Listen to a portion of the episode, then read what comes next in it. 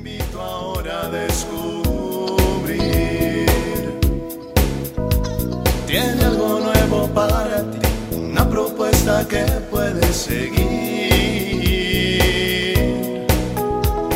Una verdad que compartir, una nueva forma libre de vivir. Un sencillo estilo de servir, el camino hacia la santidad. Hola, te saludo con mucho gusto en otra cápsula de paz y bien. En este quinto día de nuestro retiro espiritual, de nuestros ejercicios que pues ya tenemos eh, este recorrido y que hoy vamos a tocar el punto de la continuación del el pecado.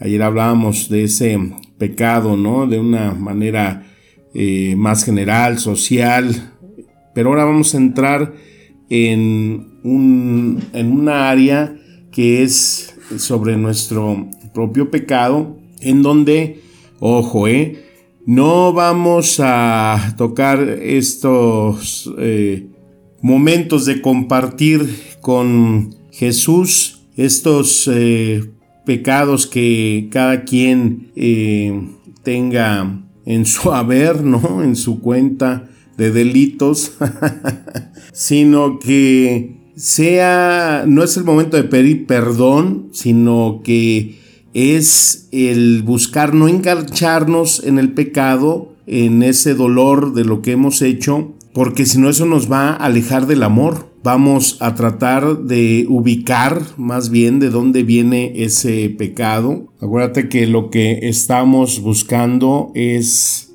centrarnos en ese amor, en esa relación con Él, tratar de darnos cuenta cómo pues el fruto del pecado pues nos hace eh, alejarnos de ese amor. Y es que le vamos a pedir al Espíritu Santo que nos ayude a entrar en ese camino de, nuestro, eh, de nuestra propia historia personal. Y pues un buen fruto es cuando nos damos cuenta de ese pecado que a veces hemos cometido en la inconsciencia o aquello que no hemos hecho bien y eso mismo nos puede hacer experimentar el dolor por lo que hemos hecho, porque es una consecuencia de entonces saber que nos hemos alejado de esa cercanía del amor, darnos cuenta que a veces estamos buscando con tantas ansias que es lo que me hace descentrarme de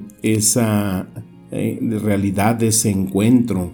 Y esto es para que pueda surgir en nosotros una reacción para darnos cuenta eh, pues lo que es el pecado y con una conciencia más plena pues siempre con la ayuda y misericordia de Dios, tratar de ir caminando lo más alejado posible. Una reacción que nos haga siempre en las situaciones en que caigamos en pecado, pues nos mueva, ¿no? Rápidamente a retornar eh, a ese centro, a esa atracción de reunión de amor con Él. Entonces, iniciamos, pues ya sabemos, vamos a buscar un lugar, una postura que nos ayude a pacificarnos respiraciones profundas, 10, 15, 20, las que nos hagan estar plenamente así como un globito bien inflado, ¿no? Llenos de oxígeno, llenos de ensanchamiento nuestros pulmones, oxigenado nuestro eh, cerebro, despejada nuestra mente y entonces iniciar nuestra oración preparatoria, la tuya, la que has escogido o la que dicta Ignacio. Señor, Guía tú mis intenciones, pensamientos y acciones para que estén encaminadas a ti y a tu servicio. Amén. Y ya que has hecho esta oración, invita a Jesús. Dile, ven Señor, vamos a entrar en ese historial de mi vida. Te voy a mostrar con tu gracia y si me ayudas aquellos momentos en que no he estado ahí contigo y para esto vamos a tomar como reflexión de hoy la historia del rey David. ese rey David que estando en la cumbre de repente se desploma, se hunde sin darse cuenta, porque muchas veces ese es el pecado, no darse cuenta. Y no es sino hasta cuando llega el profeta y le hace ver todo el mal que estaba ocasionando. Aquí lo importante es la humildad de David para reconocer el pecado que había hecho. ¿Cuántas veces no nos han querido corregir de algún pecado que estamos viviendo y que no hacemos caso? Seguimos soberbios, tercos, atrapados en ese espíritu de mal. Esta historia la vas a encontrar en el segundo libro de Samuel en los capítulos 11 y 12.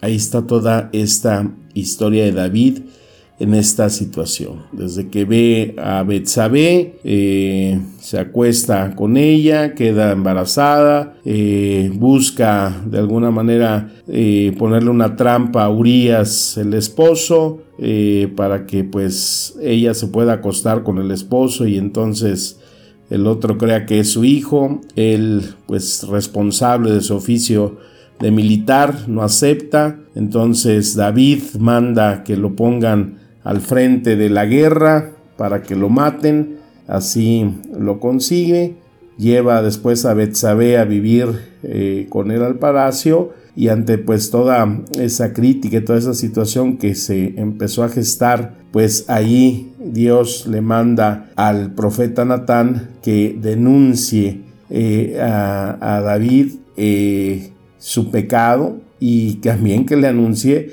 el castigo que va a recibir. Sin embargo, cuando Natán, a través de ese ejemplo de la eh, ovejita que le pone, pues ahí es como abre los ojos a la verdad, a su verdad de lo que ha cometido, y entonces pues él pide y eh, el perdón y se da esa penitencia de David la cual pues eh, Dios lo toma, le perdona y ahí es donde está nuestra eh, pauta para darnos cuenta cómo al abrir los ojos ante el pecado, pues entonces viene ese arrepentimiento, viene ese dolor por el pecado cometido. Entonces, pues es importante que leas estos eh, capítulos 11 y 12, el segundo libro de Samuel, y ahí tú vayas desmenuzando esa historia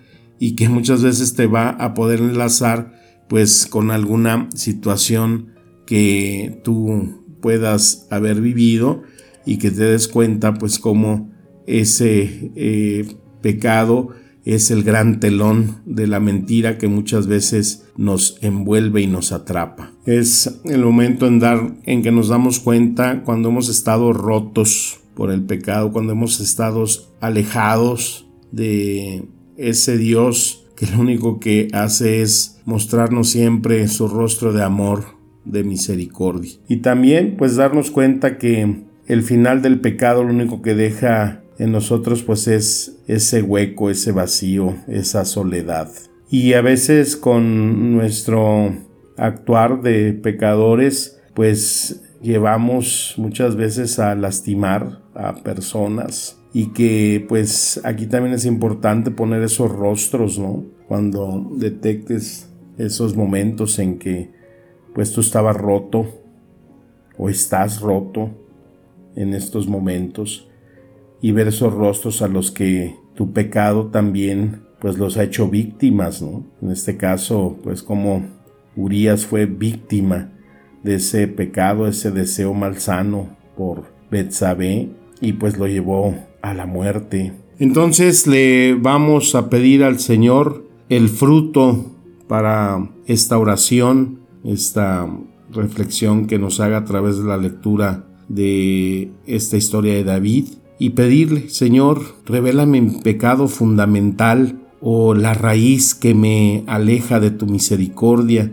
y me hace olvidar quiénes somos tú, mis hermanos y yo, y dame dolor y arrepentimiento. Y aquí ya entramos a poner pues los puntos del menú, estos puntos que nos van a ayudar a ver eh, nuestra vida ver en ella los momentos en que nos hemos alejado de ese principio y fundamento del amor verdadero, ocasionando esas rupturas dentro y fuera de mí. Repasarla, como te decía, con rostros, con lugares, con épocas o a través de situaciones importantes. Buscar la mirada compasiva de Dios que se duele por los efectos de mis desvíos. Por ejemplo, yo empecé a recordar desde mi niñez, ¿no? Qué pecados recordaba después en mi adolescencia, momentos en, de rebeldía, de pecados que me hicieron eh, tener este desvío, esta ruptura. Ya después en otra etapa, ¿no? Ya de una persona adulta. Y después eh, la etapa ya de un poco más de madurez. Y lo más reciente, ¿no? En unos cuatro o cinco años de mi vida. Y así ver aquellos pecados que fueron mucho más significativos, pecados que pues eh, han sido dolorosos, pero que esa misericordia que da Dios cuando, como dice David, un corazón contrito y humillado, tú no lo desprecias, Señor, porque al final de cuentas darnos cuenta que estamos necesitados de ese amor. Entonces la primera opción de menú es el libro del Deuteronomio, capítulo 1, versículos del 19 al 32. Esto es ese momento en el que el pueblo de Israel encuentra la tierra prometida. Pero entonces a la mera hora se arrepienten, se amedrentan, les da miedo y no creen en esa promesa de esa tierra prometida por Dios. Y allí en uno de los versículos les dice Yahvé por medio de Moisés que vayan a tomar posesión, que los pueblos que habitan ahí no los van a vencer. Entonces a ello les, les da miedo y entonces ellos murmuran contra Dios y dicen que Yahvé los ha odiado y los ha sacado de la tierra de Egipto. No se dejan entonces abrazar por esa eh, misericordia. Dios rechazan el amor, rechazan los bienes que Dios les ha dado. Y muchas veces nosotros enseguecidos por el pecado, no vemos esta misericordia y este amor que el Señor nos da.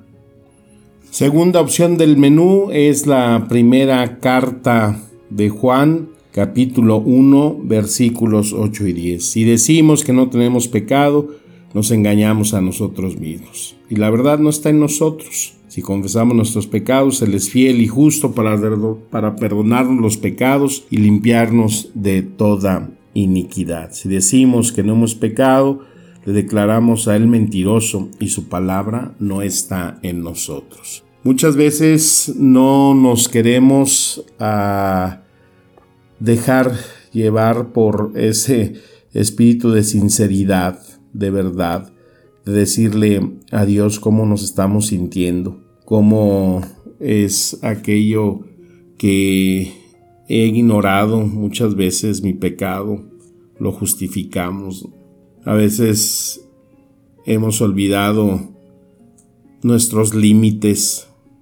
Muchas veces decirle a Dios nuestros sentimientos hacia Él, porque uy, ¿cómo le vamos a decir que a veces estamos sentidos con Él, que estamos eh, enojados, descontentos, externarle nuestros sentimientos? Y que muchas veces no nos atrevemos a decir esos sentimientos porque en el fondo quizás queremos convocar el cariño de Dios, pero pues de una manera errónea.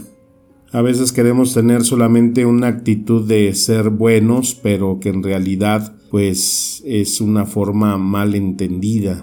Y por eso dice San Juan, Él nos amó primero, o sea, hay que acercarnos a Él, Él nos conoce, Él sabe la profundidad de nuestros afectos y no es sino hasta que lo dejamos en descubierto cuando empezamos a recibir ese regalo de la consolación que Él nos da cuando abrimos las puertas de un corazón que ventila siempre la sinceridad y lo que hay ahí cuando pueda haber una relación profunda con el Señor.